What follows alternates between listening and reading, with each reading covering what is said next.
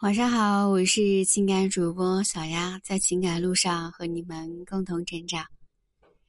在生活当中，我们常常会因为一些事情，啊，或者是因为一些人，或者是一些莫名其妙的，就会产生情绪低落。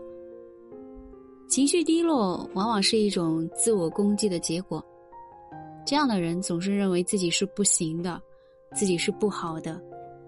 长时间的自我攻击会导致抑郁，所以今天小丫就来和你们分享一下，我们要怎么样去改变情绪低落。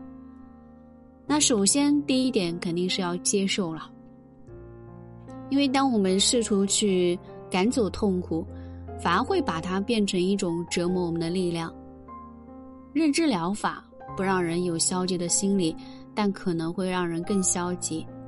而接受现实呢，要做的就是削弱消极心理的力量。然后，当一个人竭尽全力想要控制自己坏情绪的时候，就很难考虑生命中真正的大事，反复的关注伤口，妄图治愈伤口，最后反而让人更难从痛苦的泥潭中走出来。所以，千万不要与消极的情绪做斗争。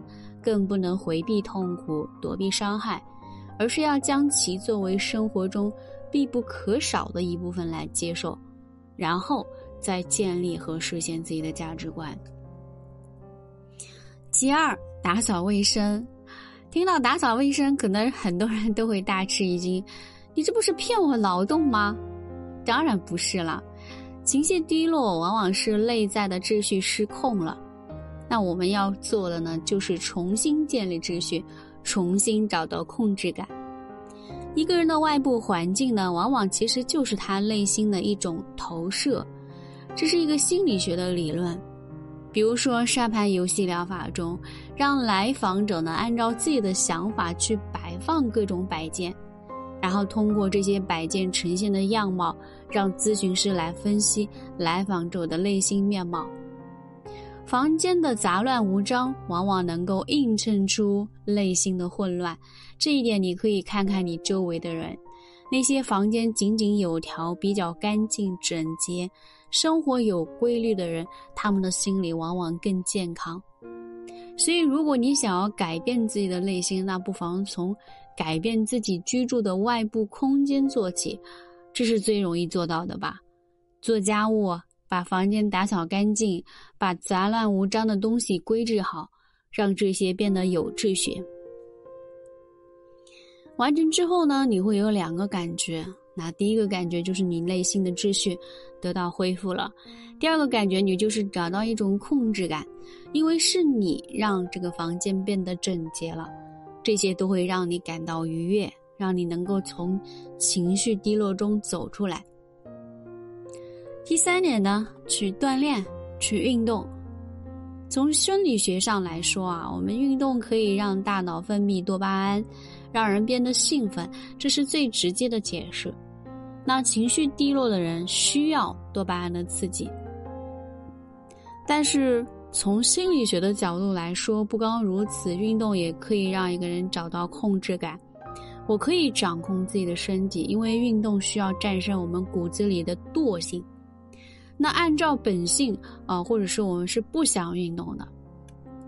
像现在很多人都是按自己的想法来健身，来塑造身形，更是在掌控自己。那这种控制感就会让自己变得更加有自信，也会让自己在内心的心里变得更加有秩序。而我们说过，情绪低落就是内在心理的没有秩序的结果。此外，我们一直在讲，情绪低落往往是因为当事人在自我攻击，比如说他在自责，他在内疚，他的能量一直是无法释放，而运动呢，可以让他的能量得以释放。情绪低落的人往往容易失眠，还睡不着，还容易吃不下饭，可是运动之后呢，会饿，还会疲劳，更容易入睡。所以情绪低落的时候，你可以去跑步啊。可以去健身房运动起来，让自己大汗淋漓。千万不要自己一个人在手机里玩手机，更不要在情绪低落的时候一个人在房间里睡觉，那样只会让自己陷在情绪低落的困境中走不出来。第四点，找人聊天倾诉。啊，很多人在情绪低落的时候啊，就想睡觉。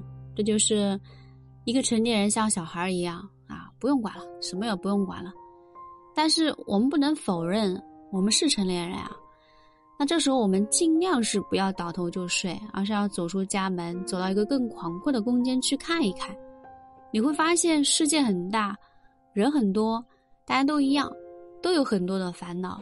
但是这并不耽误我们开心快乐的生活。有一个来访者告诉我，他说他情绪低落、不开心的时候呢，就去菜市场跟人家聊天。当然，路边的各种小商小贩呢，他也会聊上几句，搭上一些话。